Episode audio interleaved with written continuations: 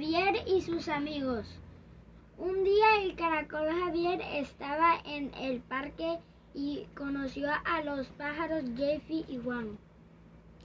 Entonces se volvieron grandes amigos. Javier le dijo uno de sus deseos aprender a volar. Jeffy y Juan decidieron enseñarlo al, al final el caracol Javier después de varios intentos volando se resbaló y cayó tuvo varias heridas pero sus amigos lo ayudaron a curarse.